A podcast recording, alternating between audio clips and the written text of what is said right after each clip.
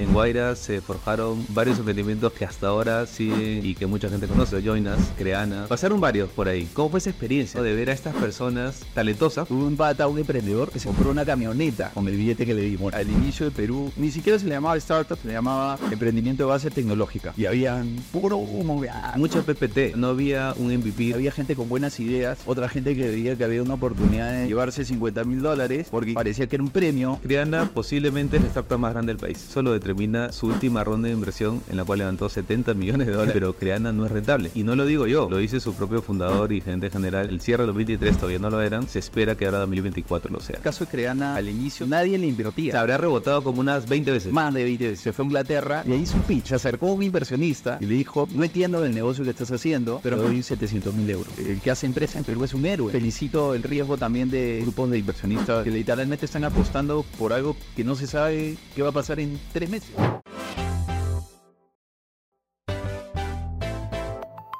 Hola, Carlos, ¿qué tal? ¿Cómo estás? Bienvenido a Emprende sin Floro. Bien, gracias por la invitación. Oye, Carlos, este, quería conversar contigo porque eh, la verdad que nos, conocemos hace también como 10 años. Sí, sí, Eh, tú has estado muy metido en el tema de emprendimiento en sus distintas facetas. sí. Usualmente cuando presento a alguien en este canal, presento su nombre con su emprendimiento. ¿ya? Por ejemplo, ¿no?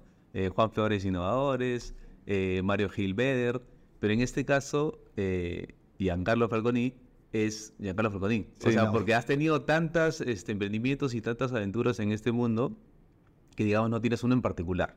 Así y es. eso es, es lo que hace tu experiencia, eh, digamos, más gratificante y, y más completa.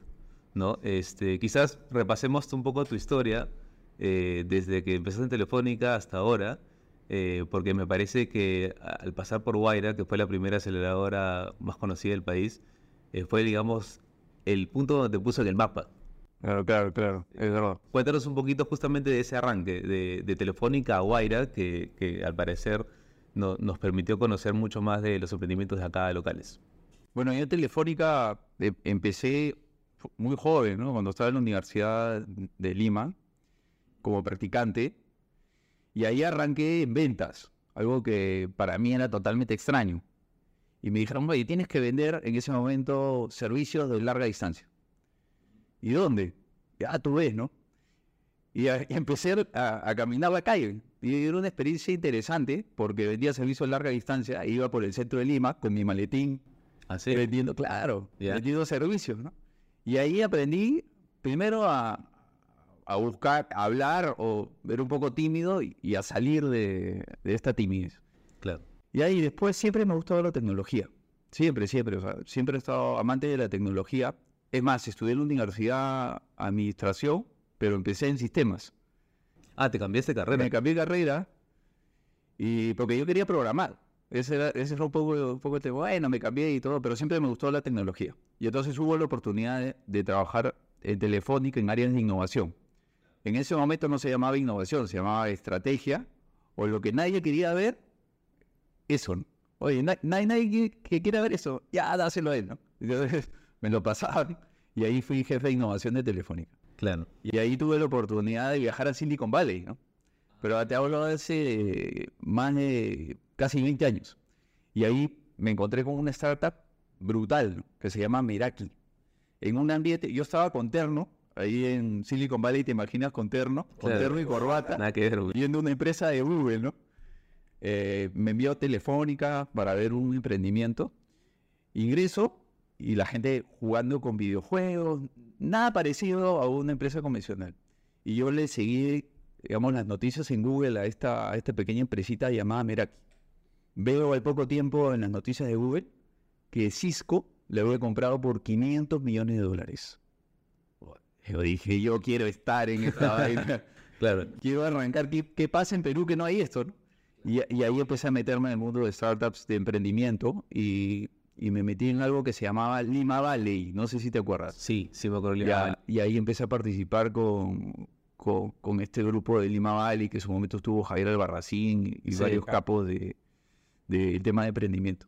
Y ahí, de ahí me involucré en esto. Y cuando llegué a Guaira, a Perú, me dijeron, ya, listo.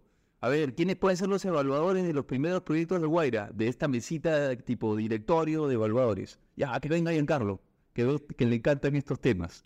y me llamaron para ser la, el evaluador de estos proyectos que se presentaban a Guaira, desde la primera convocatoria, que estamos hablando del año 2011. 2011, O sea, claro. hace un montón, montón de años. ¿eh? 13 Y no años. Ya, 13 años, qué bestia. Y ahí, y ahí vi los primeros emprendimientos. O sea, pero ahí, y ahí ya te jalan, digamos, este... Y ahí me jalan como mentor y como evaluador de, de startups. Ok, ok. Sí, sí, sí, sí, sí. Ya, eh, yo menciono Guaira porque justamente estábamos conversando antes de la entrevista. En Guaira se forjaron varios emprendimientos que hasta ahora siguen hoy en día y que mucha gente conoce. Claro, claro. Algunos de ellos son, por ejemplo, Joinas, eh, Creana. Pasaron varios por ahí. Varios, varios, varios. eh, y, y quizás fue sus primeros también pininos. Y ahorita justamente estábamos hablando del caso de Creana, ¿no? Que, que uno de sus fundadores, Diego Olchese, eh, tú lo tenías ahí al costado y en sus primeras, digamos, pivoteadas de ideas, cuando todavía no tenía nada claro y estaba de una forma u otra experimentando cómo iba a ser el rumbo de su empresa. Sí, sí. Eh, ¿Cómo fue esa experiencia, no? De ver a estas personas talentosas, porque uno creo que lo detecta de, de- de primera mano, eh, pero es un signo de interrogación. O sea, tú no sabes a dónde va a llegar eh, en el corto plazo. Es una apuesta. Claro, no sabes, o sea, es más, tuvimos muy malas experiencias al inicio con Guay- en Guaira. Hubo un pata, un emprendedor que se compró, uno- se compró una camioneta con el billete que le dimos, ¿no? me parece, me parece una leyenda, pero se le dio dinero y este No, tipo se compró una camioneta. Y le digo, oye, ¿por qué te has comprado una camioneta? Es que No, para el negocio. hay que salir a vender. Entonces, como no tengo que salir a vender, me compré una camioneta. Puta, parece una locura, ¿no?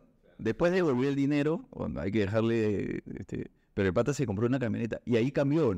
Eso, eso nos chocó con la, chocó con la realidad. Dijimos, oye, ¿cómo le entregamos a alguien un dinero? Y es más, había un absurdo, ¿no?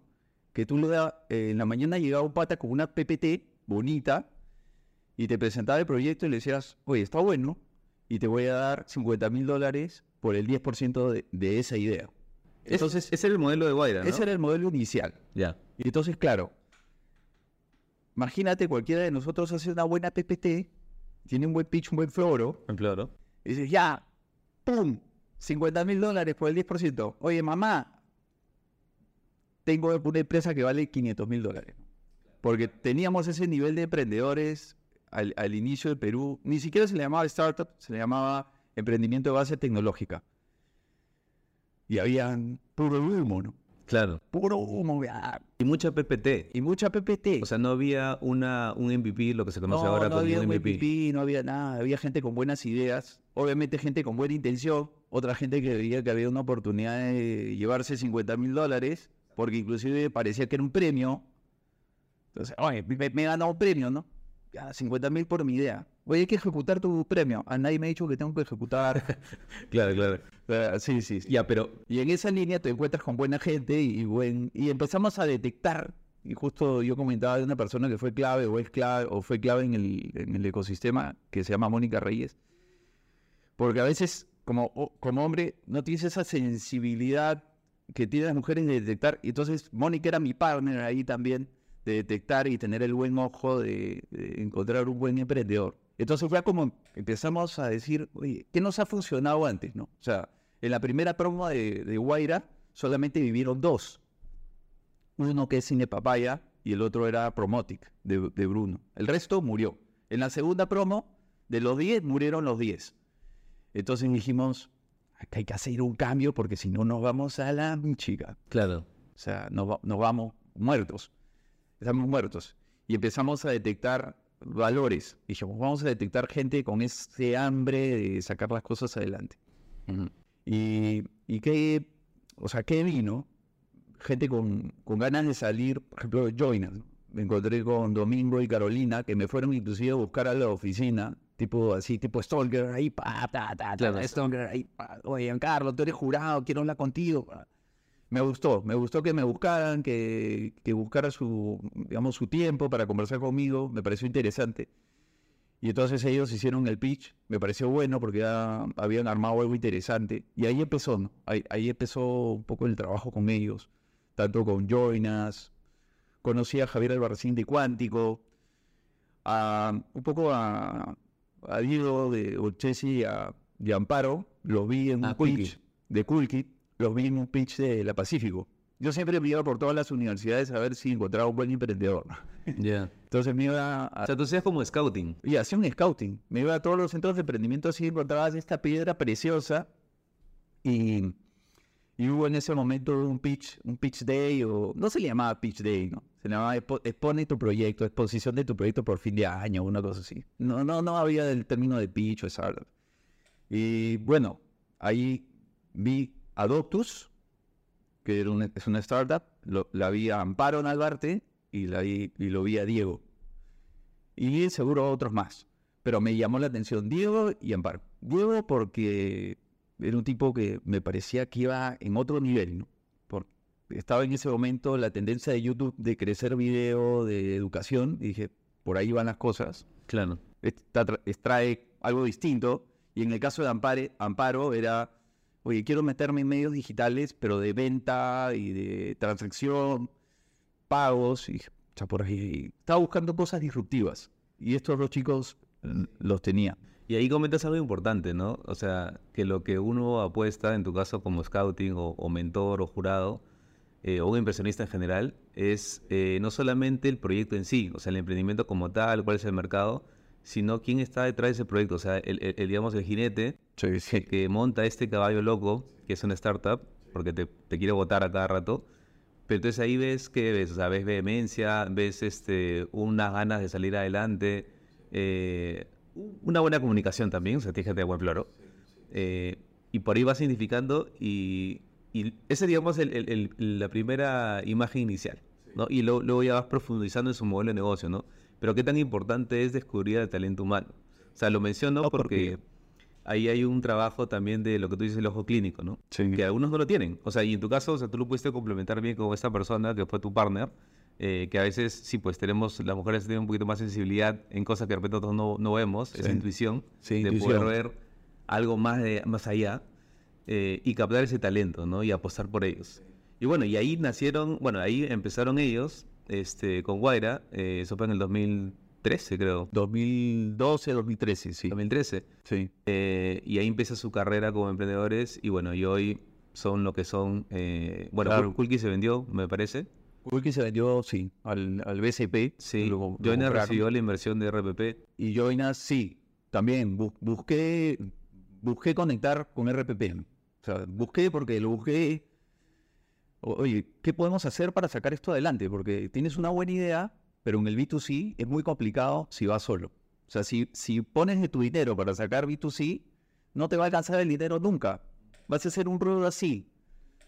A no ser que hagas un escándalo en Instagram o un escándalo en, en TikTok, pero sacar un negocio B2C es muy complicado si no tienes la billetera o el medio de comunicación masivo que se necesita para, para llegar a esa masa. Justo quería hablar de, de- de ese tipo, el caso del negocio de, por ejemplo, de Creana. ¿Ya? De Creana. Eh, Creana em- empezó como un negocio B2C de vender eh, cursos creativos para personas de pie. Alguien que quería tener un curso de diseño o de fotografía o lo que sea. Eh, pero ha virado drásticamente en el tiempo, sobre todo en, en los últimos años. Y hoy por hoy es una startup casi al 100% B2B. ¿no? O sea, de empresa a empresa. Y sobre todo ahora ya también ha visto gestión de talento y otras características diferentes. ¿no? Entonces, ¿a qué es lo que quiero llegar? Eh, que dentro de los modelos de, de hacer emprendimiento eh, en el país y en cualquier lado, eh, tienes estas opciones, ¿no? Ser un modelo B2C, que es de empresa a cliente final, eh, B2B, eh, empresa a empresa. Hay B2G también, o sea, de empresa a gobierno. Ese gobierno. Justo tenemos una entrevista después con alguien de gobierno. Y inclusive B2B también, que es business to employee, o sea, a empleados de empresas, ¿no? Y yo concuerdo contigo, una de las más difíciles en mi opinión, que me parece un juego casi imposible de ganar a veces, Sí. es el B2C, Sí. ¿ya? Eh, porque como tú bien dices, necesitas una inversión eh, muy alta detrás para poder hacer ruido eh, y no necesariamente vas a poder monetizarlo, ¿ya? Entonces, analicemos juntos, si, si, si, Sí, si quieres, el caso de Creana, ¿ya? Porque, ¿Por qué lo quiero traer sobre la mesa? Porque Creana posiblemente es la startup más grande del país, en términos de evaluación, ¿no? Y eso lo determina su última ronda de inversión, en la cual levantó 70 millones de dólares, literalmente, Sí. eh, hace menos de dos años, ¿ok? Eh, pero la gente de repente no lo sabe, eh, pero Creana no es rentable, ¿ok? Y no lo digo yo, o sea, lo dice su propio fundador y gerente general, que hasta el cierre del 2023 todavía no lo eran y se espera que ahora 2024 lo sean. ¿no? Entonces, eso es lo que yo quiero conversar porque a veces a, a personas no lo entienden, ¿no? O sea, te dicen, oye, pero ¿cómo, entonces, ¿cómo no va a ser rentable? Pues, ¿cómo viven, no? Este, pero para eso entra un, un gran jugador en este sistema, que es el, el Venture Capital o el inversionista ángel o el inversionista que, que apuesta a mediano y largo plazo, Sí. ¿no? Eh, que por suerte acá en Perú ya existen esas, esas figuras. ¿Cómo, cómo la has visto tú esa, esa parte de- del aventamiento de capital, la evolución en los últimos años? En el caso, mira, viendo el caso de Creana, primero el caso de Creana, al inicio nadie le, nadie le invertía. O sea, busqué inversionistas locales internacionales y a Diego no le invertía nadie. Nadie. Nadie. Se habría rebotado como unas 20 veces. Más de 20 veces. Ahora ha sido 60, 70 veces. Nadie, nadie, nadie, nadie, nadie. Tanto así que, tanto así que la experiencia de levantamiento de inversión fue, oye, ¿sabes qué? Eh, voy a ir a otros países a, a levantar inversión. Y entiendo que él se fue a, a Inglaterra. Sé que se fue a Inglaterra porque, porque lo vi ahí. Se fue a Inglaterra. Y ahí levantó, creo. Y ahí hizo un pitch. Y ahí hizo un pitch. Y se acercó un inversionista y le dijo, mira, como, oye, sí- sé que en Latinoamérica hay mucho por hacer en educación, me parece que tú tienes las ganas para hacerlo. No entiendo el negocio que estás haciendo, pero mira, te doy 700 mil euros. O sea, te doy lo que has pedido. Entonces, sin ajo, pa, listo. Entonces me parece interesante porque, oye, alguien que está en otro país totalmente ajeno a la realidad de Latinoamérica, boom, confía en él y le invierte. No, me pareció brutal. Y ahí ya marca, o ahí ya le da la gasolina, ¿no? Un antes y un después. Un antes y un después, porque él, él antes en marketing no tenía para invertir absolutamente nada. Me acuerdo un hack bien bacán que hizo él, que, que logró tracción en el B2C, que es complicado. Se metió a un grupo de Facebook que se llama Chamba para Creativos. No sé si existe ahora. Creo sí, que todavía, Creo ¿eh? que todavía existe, que había como 300 mil de Chamba para Creativos. Y, a él, y él canjeó un curso por un, por un post. ¿Ya? Entonces canjeaba cursos por post y ahí metió el, el post de, oye, estoy lanzando Creana, ¿no?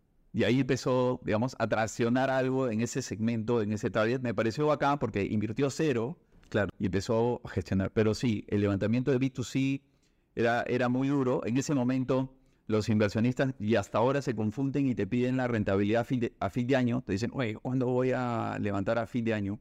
Y una tarea que se hizo con el, con en este caso con el PAT de la Universidad de, de Piura y en general con otras instituciones es educar al inversionista, sobre todo al inversionista ángel, que normalmente tiene su dinero e invierte en un departamento, o lo mete en fondo fijo, fondo, fondo fijo, fondo variable, ¿no? A educarlo. Pues este pata está en nada, ¿no? Oye, le hablas de startup, de que no se sabe si va a recuperar en- en inversión en el futuro y se asusta. ¿Tú me prestarías dinero si te digo que, Que lo puedo este, A perder? ver si lo, lo pierdo, mejor me voy al casino, ¿no? Claro. Entonces, este, claro, Literal. literal, ¿no? Todo al negro. Claro, todo, sí. O al rojo, ¿no? O, o al rojo, ¿no? Pero no se sabe, bueno. Pero bueno, eh, y creo que ese- desde ese momento hasta ahora ha madurado mm, eh, el ecosistema. Hay fondos un poquito más, pero no tanto más como para en que en Perú se genere o se dé eh, la posibilidad de un unicornio.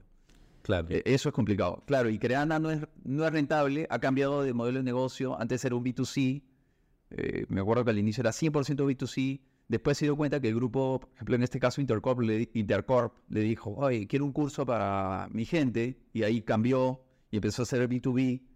Claro, salió, salió creo que Creana para empresas. Crean empresas. Y el modelo de vender empresas es distinto, es un poco más lento, es un poco más customizado. Y pero, son, crecer. pero son flujos más pero son asegurados. flujos más recurrentes. Exacto. En, en- en el otro tienes que empujar mucho al marketing, tienes que meter mucho dinero. Y pues no, no, no tienes bolsillo payaso, ¿no? Ah, listo. Claro. Te gastas el, eh, el dinero, se te va al toque. Se te va, se te ve el dinero al toque. O sea, si te metes en B2C, tienes que estar forrado detrás. Si no, vas a hacer cosquillas. O como digo yo, te va a alcanzar para la sopa, para el ramen. Y nada más. Exacto. Yo, yo creo que estuvieron, claro, varios años eh, remando en B2C. eh, Ahí, o sea, respirando y, y a la vez bajas, o sea, como el mar, ¿no? Respiras y abajo, Sí, ¿no? Sí, sí. Y ya en su momento, como tú bien dices, encuentran esta oportunidad del B2B. Del B2B, sí. eh, en la cual, claro, una empresa tiene presupuestos, eh, digamos, al año, entonces pueden invertir en, en esto. Eh, y ahí empiezan a crecer dan- y empiezan a enfocar sus esfuerzos en el B2B. En el B2B. Y luego, bueno, la última noticia como te digo que yo tengo es con este levantamiento de capital. eh, la pregunta es, ¿qué haces con 70 millones de dólares, no? O sea, porque honestamente te pones a pensar, ¿qué harías, no? Y, y lo que ellos han hecho en gran parte es este, comprar dos empresas, Dos empresas, sí. una colombiana y otra argentina, eh, relacionadas con el tema de gestión de talento, evaluación de desempeño, eh, es- me entiendes, con toda la parte soft de HR, de, de re- de, digamos, de recursos humanos, ¿no? De una empresa. Claro. Eh, y seguramente estas empresas eh, tenían evita positivo, seguramente, y con una base de clientes importante. Claro. ¿no? Entonces, o sea, ¿por qué lo menciono? Porque en el mundo de tecnología, por lo que me he dado cuenta últimamente, es cuando tú ya llegas a cierto nivel de crecimiento, es, o sea, tú comes o eres comido. Sí. Literalmente, ¿ah? Eh, nosotros, yo lo he comentado anteriormente en el podcast, hemos tenido tres intentos de adquisición, entonces ya entiendo esa figura cómo es, ¿no? O sea, tú compras una empresa por la facturación que tiene, vamos a suponer que factura, no sé, 10 millones de dólares, y tiene una EBITDA de 10%, ¿ya? Eh, entonces, en base a un múltiplo de la EBITDA, puede ser 3, 4, 5, dependiendo, o 6, dependiendo del, del tamaño, lo que está haciendo es absorbiendo facturación, obviamente absorbiendo gente, entonces es como un atajo para el crecimiento. Claro. Porque tú podrías empezar esa empresa de cero, pero te hace demorar la vida. Te hace demorar la vida. Y, y, y de repente no conoces el mercado y vas a fallar. O sea, vas a hacer lo que, lo que justamente Creana hizo al inicio de empezar a probar si funcionaba el B2C. Sí. Entonces ya vas a la segura y vas montando más. Hasta que en algún momento, porque yo calculo que, que los fundadores no van a querer estar toda su vida en Creana, yo estoy casi seguro, en algún momento vendrá una más grande y se comerá Creana. Ojalá. Y ese es el, el- el- el, digamos, el típico, la típica cadena alimenticia. eh, si lo comparamos con el mar, con el plancton, fitoplancton, y viene el pececito tal y se lo come el tiburón. Tiburón. Exacto, ¿no? Y, y ese es el juego que uno hay que hacer. Ahora, también es importante mencionar ahí, eh, que es algo que yo re- recién he aprendido del año pasado cuando hicieron una consultoría justamente para esa adquisición, es que eh, qué tan importante, de repente no tanto por una startup, sino para una empresa o un negocio, digamos, digital, es aguantar la mayor cantidad de porcentaje, la mayor cantidad de tiempo el porcentaje de los fundadores. O sea, hacer Sí. bootstrapping lo más que puedes. Sí, sí, sí. Porque cuando tú vendes la empresa, cada porcentaje vale un montón. Vale un montón, ¿no? Entonces, eh, claro, eh, Creana tendrá una valorización ahorita mm, gigantesca. Este, y los fundadores obviamente van a tener poquísimo, pero de un montón. Claro. Eh, pero en el caso de que tú puedas seguir, digamos, eh, remando, creciendo en ventas y todo esto sin la necesidad de levantar, eh, es una buena opción. Es que creo que se vendió bien, o sea, o sea, no sé si se vendió bien, hubo una ola de, oye, este, he levantado 10 mil dólares, 20 mil, 50 mil, 500 mil. Oye, mientras más levantas, mejor. Y eso, y hubo una ola de moda o de, no sé, en Durante el años. ecosistema de startups durante años. Claro, pero cuando vas a un mundo de B2C o, eh, o puede ser interesante, mira lo que es tu cap table o mm, cómo, son, cómo está constituida interior, al interior tu empresa a nivel de accionistas. Y yo he visto startups que por eso no le invierten.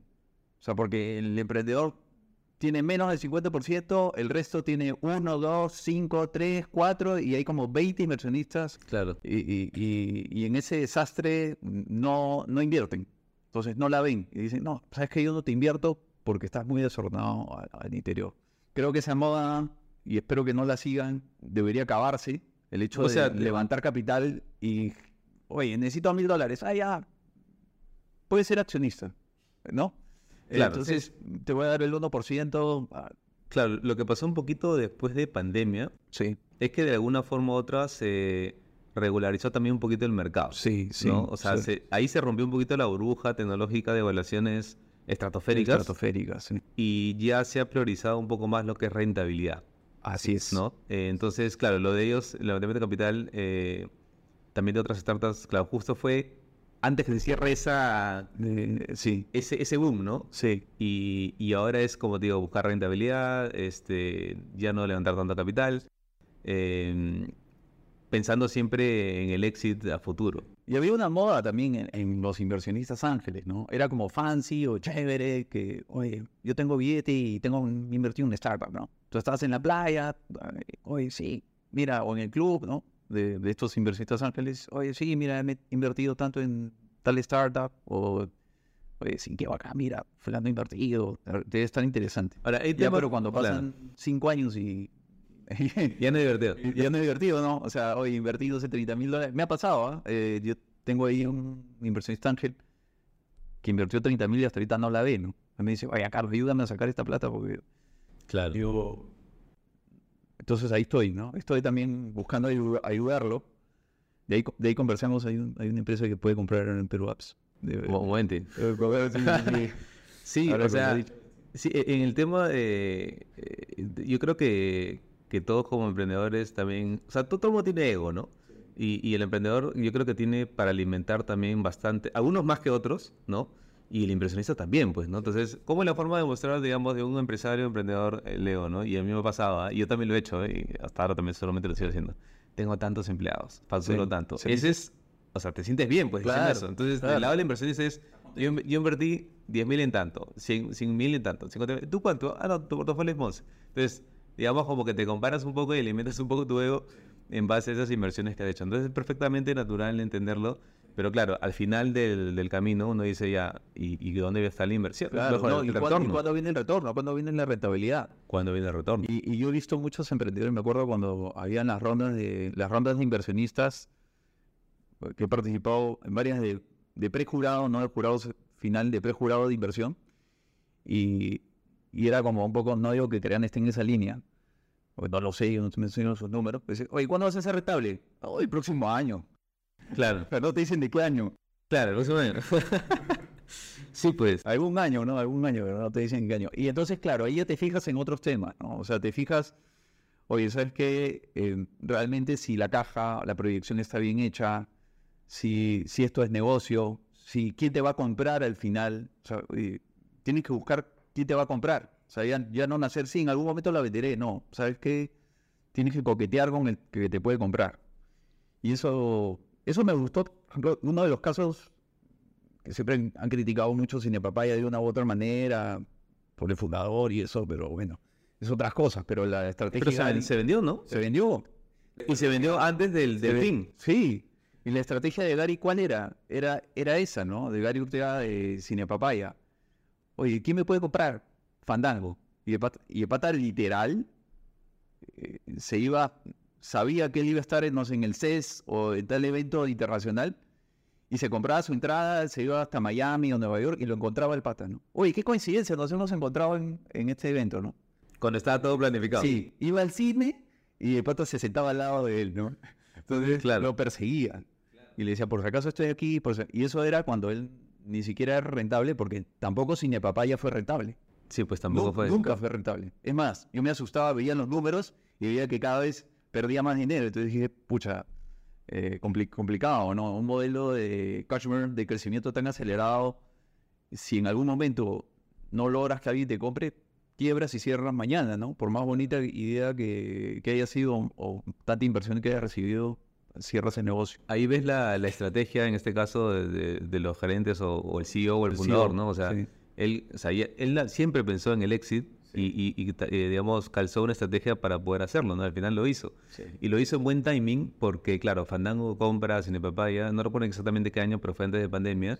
Y en pandemia Fandango se retira de Latinoamérica. Sí. Pero así, totalmente. Totalmente, y te lo digo porque uno de nuestros clientes es una cadena de cine grande eh, y me dice, yo usaba Cine Papaya, no tengo, entonces en pandemia le desarrollamos desde cero todo el Cine Papaya, o sea, toda la aplicación móvil y web para comprar tickets, todo, o sea, desde cero. Nos tomó como seis meses hacerlo, fue un, un- un proyecto complejo, eh, pero a raíz de que Fandango ya se había ido al país. Claro, claro, claro. claro. No solamente el país, de Sudamérica. Se quedó en Estados Unidos, creo, y en Europa. ¿No? Entonces, ahí buen, buen timing lo de Cine Papaya, que es un caso también bastante conocido, ¿no? Eh, complementando un poco la conversación contigo, este, eh, Giancarlo, o sea, a ver, estuviste en Guaira. Sí, ya. sí. Vamos vamos a repasar ya. Ya repasamos. Telefónica corporativo. Corporativo, Pero sí. con, con, con chispazos de tema de innovación. Guaira, sí, tema de, de full emprendimiento, startups. Eh, estuviste también en PQS, el En Grupo Romero, sí. grupo, la, funda- la Fundación del Grupo Romero. la fundación del Grupo Romero. Sí, sí. Eh, Usil Ventures. Usil Ventures, sí. Eh, Dos o tres empresas de tecnología que también has aportado o has estado como accionista o, o director. sí. sí. Eh, Tibit, como empresa Tibit también de como empresa de tecnología. Brasil de O tecnología. sea, sí. La pregunta mejor es, ¿qué, no has hecho en, en Sí. el mundo de startups y tecnología en general, no? Es muy pocas cosas que no has estado, ¿no? Has estado en el, eh, digamos, tanto como emprendedor, o sea, haciendo empresa, como el punto de vista de asesor eh, y hasta miembro de directorio, ¿no? Sí, sí, sí. Estuve miembro de directorio de, de una startup también de fintech que finalmente cerró, quebró, ¿no? En pandemia. ¿De cuál? ¿De, de la Factory? Factory. Sí. Ah, sí, sí, sí, sí lo vi. Sí, sí, ce- cerró, ¿no? Claro. Y cerró porque el capital se fue, o sea, también la coyuntura, el COVID, el gobierno, ah, y se fue el capital, ah, se, cerró. Pero mala idea, ¿no? Porque el factoring, o sea, después, o sea, ahorita Claro. se utiliza un montón. Ahorita se utiliza un montón, pero ese momento era, oye, ¿sabes qué? O sea, No se sabe cuándo no se va... cuándo va a reactivar esto. ah, No se cerró porque se cerró, se quedó sin, sin liquidez, ¿no? Bueno, en fin. Pero sí, o sea, yo, a, a- a mí me encanta, siempre recibo llamadas de, o mensajes de emprendedores que me dicen, oye, ¿qué me aconsejas, no? Y mi consejo es, oye, ¿sabes qué? Prueba, ¿no? O sea, prueba y error y busca siempre a tu, a tu cliente otra vez. Porque, y, y eso es lo que me ha llamado siempre la atención. O sea, y por eso siempre estoy metido en temas de innovación y, y he seguido probando cosas nuevas. Porque, porque este mundo, y ahora con inteligencia artificial, no se sabe dónde va, dónde va a llegar. Yo creo que no tenemos ni la mínima idea de lo que viene en los próximos años. Justo ayer conversaba con un grupo de empresarios que nos reunimos siempre los miércoles a- y me dicen, oye, ya no podemos planificar anualmente. Tenemos que planificar cada tres meses. Porque ellos hablan del plan estratégico. Yo me acuerdo que cuando estaba de Telefónica en el mundo corporativo, hacíamos planes de 10 años. Después le bajamos a 5 y después hicimos de 3. Claro. Después de 3 hicimos a 1. Y entonces se habla de agilidad, transformación digital y eso. Y en un mundo tan cambiante como el de ahora, no puedes planificar más allá de tres meses. Sí, yo, yo, yo siempre también lo, lo menciono con, con los chicos cuando nos juntamos. eh, y a veces me preguntan, oye, ¿qué vamos a hacer en dos o tres años? Y digo, oye, el, el- mundo se puede acabar en Sí, menos sí, de un sí, año. Puede venir una pandemia más agresiva con la que vino, eh, en la cual nos vamos la mayoría y apagamos la, cerramos el talón, apagamos la tele y, y nos vamos. Este, y aparte, las tecnologías, como tú bien dices, salen a cada rato y con el tema de inteligencia artificial ya se ha vuelto hasta bastante preocupante. Este, en todo aspecto, ¿ah? hasta influencers con ahí, este, mm, soluciones con inteligencia artificial, eh, no puedes diferenciar cuál es el verdadero del original, canciones Claro, con claro, inteligencia claro. artificial. Entonces sí, es, es Por un- ejemplo, a, a mí, a mí es de lo que yo me gustaría que pase en el país, que, que a veces yo digo, oye, ojalá que, que pase, y que pase contigo, ¿no? Oye, vendí Perú Apps, no sé, 100 millones de dólares, ojalá. Oye, la vendí. Y que tú, después, como te ha ido bien, inviertas en startups o en empresas o seas miembro de directorios y entonces hagas crecer este ecosistema.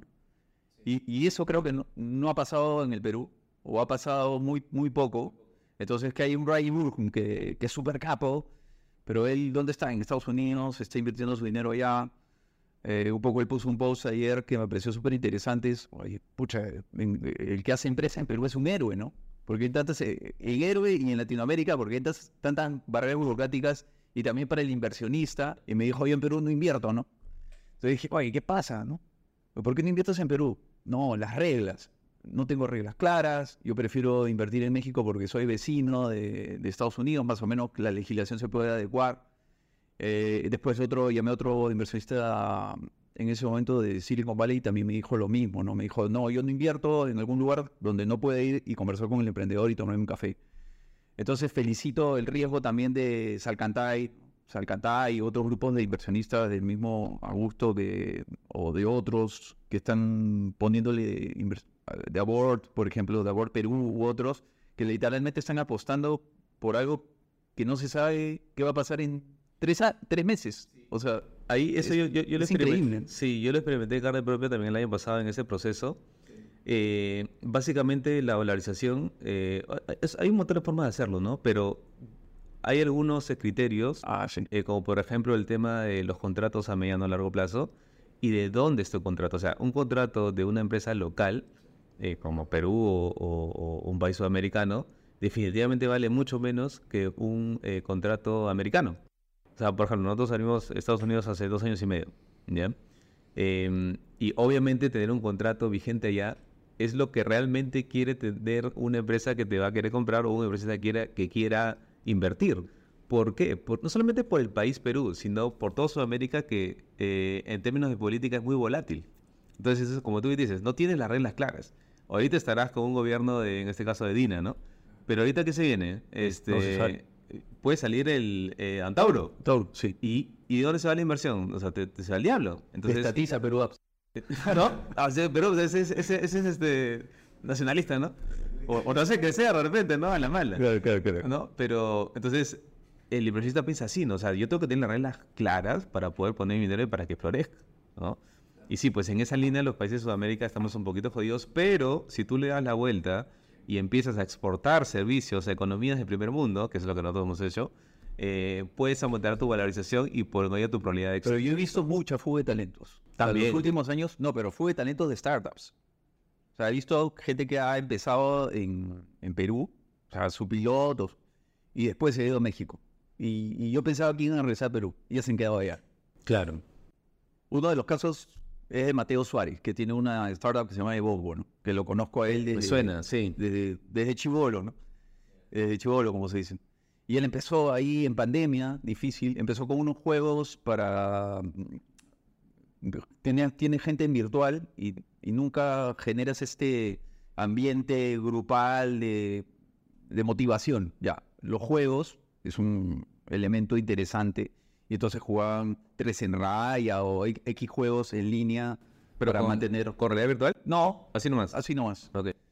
Y a eso ha ido madurando, obviamente, a temas de trabajo en equipo, trabajo, digamos, de motivación para los grupos de trabajo que están en otros países.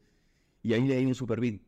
Entonces empezó en Perú, abrió en México, se quedó ahí, pero se fue a Silicon Valley a levantar dinero. Y me dice, encargo. Yo, yo hice el pitch como a 120 personas entre Perú, Colombia, México. Vine, vine a Silicon Valley, me quedé los tres meses que me dio la visa y levanté un millón de dólares. Ah, de frente. De frente. Pero claro, es, este pata es un tigre, ¿no? O sea, Mateo es, olvídate, es un tigre. Pero necesitas ese hambre para sacar las cosas adelante, ¿no? Y así como él, varios están siguiendo esta misma línea. Claro. Varios están siguiendo. Entonces veo sí una fuga. Veo dos cosas. Una fuga de talento hacia, hacia otros ecosistemas de México, pero también llegada de emprendedores chilenos por la minería peruana. A, pesar del tema de minería ilegal y todo eso. A pesar de todo eso, veo mucho soft landing de, de, startups chilenas en Perú. Entonces, algo estamos haciendo bien. Claro, Chile también pasó, ha estado por un proceso complicado, pero, pero el mercado chileno ve muy bien al mercado peruano en minería y hay mucha oportunidad en ese sector, en servicios, en software y... Bueno, en, general, o sea, eh, mucho capital chileno se invirtió en Perú, o sea en retail, pues, ¿no? O sea, Saga, Palabela y, en fin, mil empresas más. Este, que by the way ahorita está un poco mal, ¿no? Creo que estaban cerrando operaciones, creo, o iban a, darle la vuelta al, modelo de negocio, ¿no?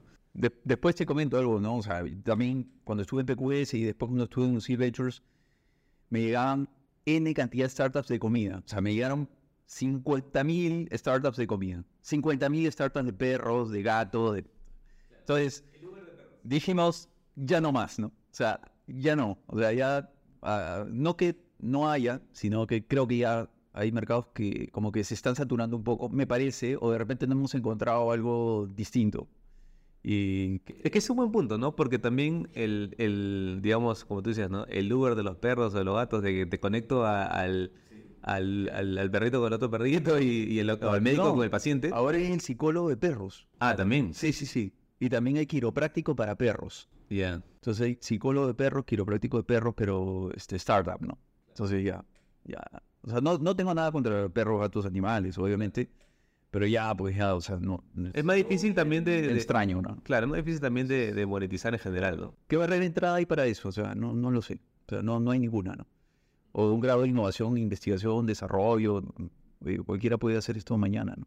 Creo, que las empresas del futuro, eh, por lo que estaba leyendo también, eh, es justamente utilizar la inteligencia artificial eh, con la menor cantidad de empleados. O sea, se dice que no que, se está buscando la empresa que tenga entre 5 y 10 empleados y que facture más de 100 millones de dólares, lo cual a mí me parece brutal, o sea, me parece hasta imposible, pero creo que vamos hacia eso, ¿no? Hacia una eficiencia desmedida, a usar las capacidades de los humanos para analizar, para marcar estrategias y la parte operativa eh, delegarla absolutamente en, en, en, en inteligencia artificial, en RPA, en muchas cosas de, de tecnología para aportar más valor, ¿no? Donde, donde la mente humana, digamos, eh, se desarrolla al máximo, ¿no? O sea, que puedas plantear estrategias, ¿no? Creo que vamos hacia eso. Vamos hacia eso. Yo, yo ya no puedo vivir sin ChatGPT 4. O sea, no, no, no me veo yo o sea, vivir sin eso porque eso me ayuda muchísimo, inclusive a...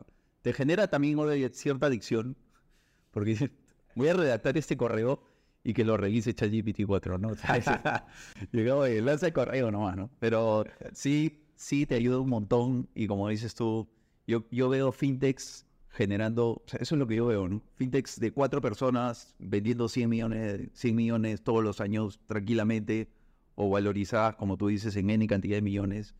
Y donde antes necesitabas un ejército de gente, ahora necesitas menos de la mitad y más pensantes que operativas, ¿no? Entonces, eso es lo que, eso es lo que veo también como que en, ni tan largo plazo. ¿ah? Ahí, por ejemplo, tenemos un caso con Prestamipe. Prestamipe le ha ido muy bien en estos años, eh, justamente por la coyuntura post pandemia de impagos, o sea, o, o de no solicitar, no poder solicitar crédito a los bancos. Claro. Eh, y me parece que ahí ha ganado bastante terreno eh, y es una de las startups, que, pues startups entre comillas, ¿no?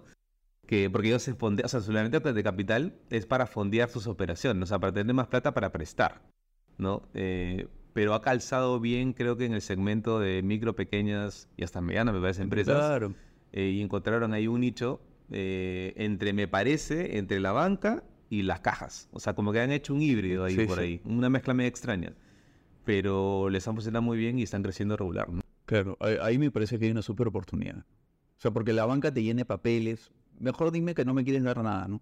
Claro. O sea, o te castiga. o te castiga, ¿no? Te bien feo. Te Yo, castiga feo. yo- yo recuerdo el primer crédito que nosotros sacamos, que yo mismo lo he sacado, obviamente. A mí ni me daban crédito. La primer, li- la primer línea de crédito, 31% de tasa anual. 31%. ¿Sabes lo que es? O sea, de cada 100 soles que pides, eh, tienes que pagar 130. Eh, No, y, y si te olvidas de parar un día, te matan. Te O matan. Te, te, te Y te reportan. negra y te reportan. Sí, No, está feo. Sí, No, está fregado. No, no, eso sí que no. Y, y, eh, ahora que, que tienes, digamos, ya toda la experiencia que tienes, pues, este, Carlos, ¿qué piensas hacer estos siguientes años? Yo, mira, hay, hay dos líneas que quiero hacer. Una es eh, que estoy trabajando ahí, es enseñar esto que, que he aprendido, o sea, tratar de trasladarlo a, de una manera más abierta al ecosistema, sea, ayudar a la gente, oye, estoy buscando levantamiento de capital, ya, ¿y esto cómo se hace? ¿O de qué, o de qué va? Ya, eh, quiero enseñar a la gente a hacerlo. Porque yo lo he hecho y, y muchas veces lo hago gratis. O sea, porque a veces viene un emprendedor y me dice, ¿cómo hago? Lo veo y digo, mira, te voy a ayudar. Y lo hago simplemente por generar comunidad, algo que en otros sectores no existe, ¿no?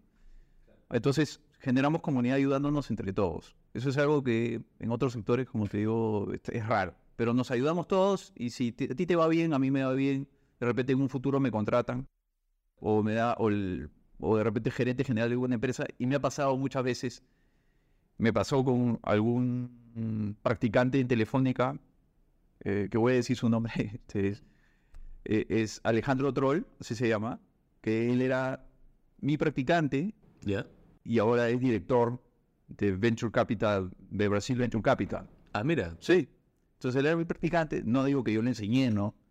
claro. Pero No, pero aprendió cosas pero, pero aprendió cosas y, agarró carrera en Telefónica, se fue a Brasil y ahora él es presidente de, de Perú Venture Capital.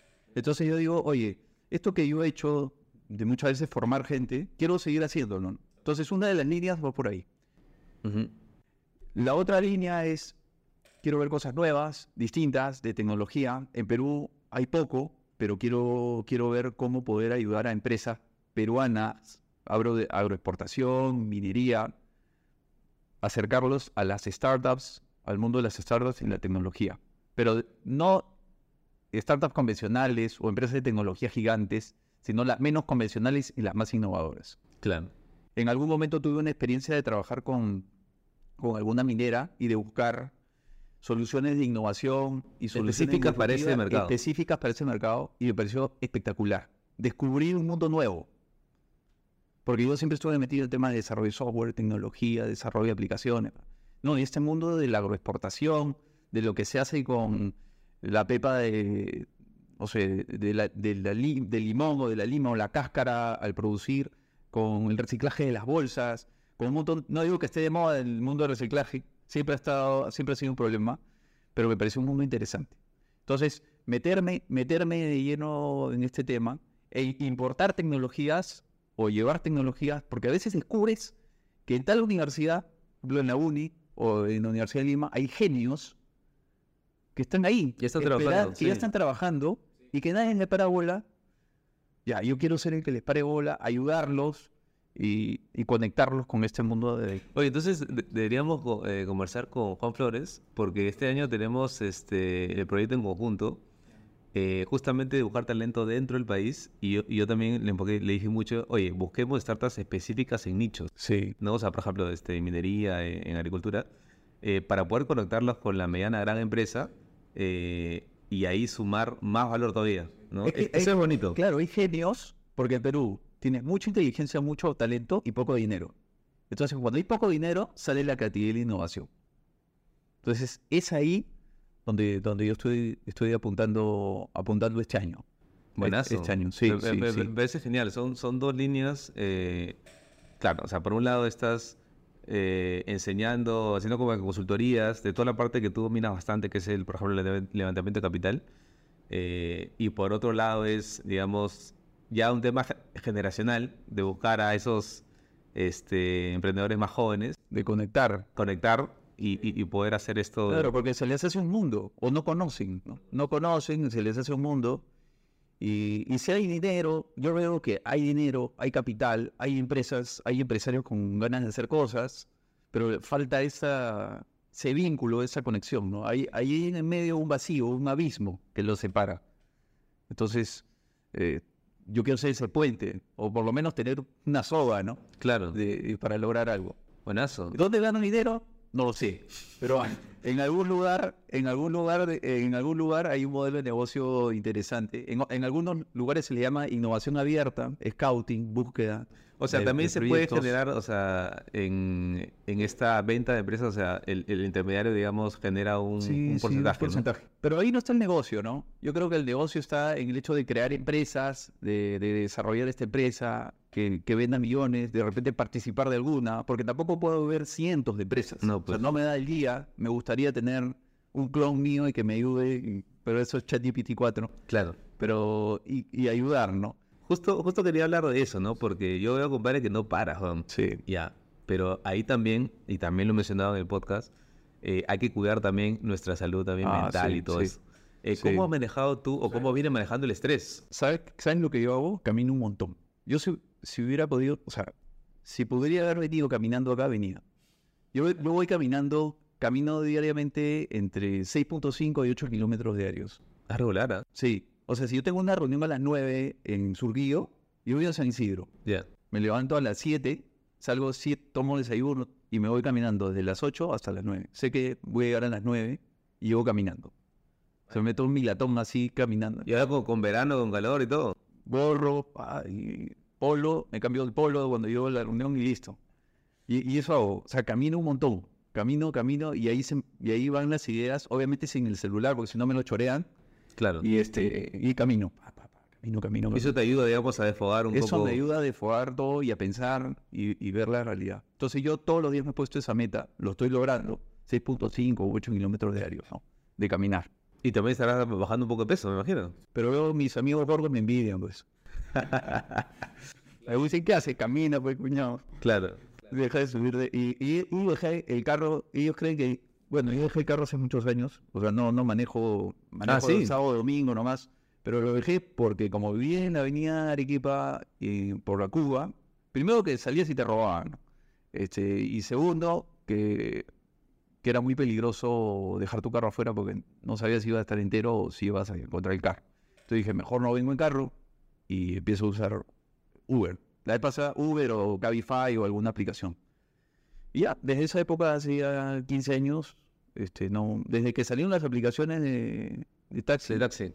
ahí vendí mi carro, lo invertí en un negocio que fracasó y este y ya, y siempre, siempre voy. Buenazo. Si ahorita presionáramos un botón de reset así de tu vida, ¡pum! y vuelves al mundo, este, como el mismo Giancarlo, Sí.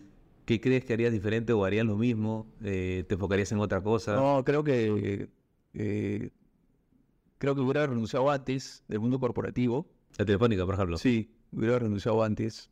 Creo que ahí, ahí me faltó. Me hubiera eh, renunciado antes Ya.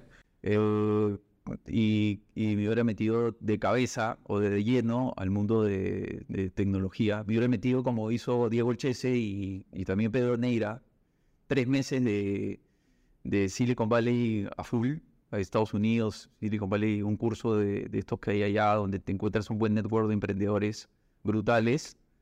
Eh, Claro. o sea, con lo que, o con la CTS, con lo que hubiera captado, pa, me metí ahí a mochillar. Tres meses Silicon Valley para que me la- limpiara un poco. El mundo corporativo es bueno porque me dejó una buena maestría Claro. de, de temas corporativos, pero sí ya tiene un tope, ¿no? O sea, no, es, no es mi estilo, no me gusta. No descarto de entrar al mundo corporativo en algún momento, pero no me gusta porque siento que empujas un mamut que no camina. O sea, no. Quiero ver que se actúe. Y me dice, no, pero el documento tal. Entonces, siempre que yo he llegado a algún lugar, siempre me gusta generar cambios, ¿no? No me gusta, y creo que en el mundo corporativo es difícil, complicado. Si bien te pagan todos los, los meses, recibes tu cheque, o tu, recibes tu, ¿qué cheque? No, ahora no se habla de cheque, recibes tu pago al fin de mes y con eso estás tranquilo, pero no vives como persona tranquilo. O sea, el mundo corporativo creo que para un emprendedor te mata, o para alguien que es innovador, de repente no, no se siente bien ahí, a no ser que la empresa haya, se haya convertido tanto que permita que el innovador genere proyectos rápidamente. Pero si no, te sientes como atado, ¿no? Atado. Y no me gusta eso, esa sensación de, de que sí, te estoy pagando, pero estás amarrado, Claro. eh, es horrible, ¿no? Entonces yo no, no quiero pasar por eso otra vez, a no ser que la empresa corporativa tenga esa facilidad de soltarme la soga y sienta yo que estoy corriendo igual sigo amarrado al... Claro. Pero que, que- que me deje correr. Así como ¿no? los perritos, ese. Sí, sí. Tipo, una Sí, una correa enorme. sordaza que si- te sientes libre, ¿no? Ya, si encuentro un mundo corporativo donde te sientes libre, de repente regresaría en algún momento, pero sí sentía que estaba apretado ahí y, y he descubierto, pues, después en la vida corporativa, un mundo impresionante, ¿no? Porque en el mundo corporativo, no tengo nada en contra del mundo corporativo, pero sí sentía que a veces, y lo he visto en otras empresas, todo el mundo se felicita, ¿no? Oye, premio al mejor vendedor, premio a no sé qué, y afuera te odian, ¿no? Claro. Entonces, premio tal, tal, y de repente este, hay clientes quejándose.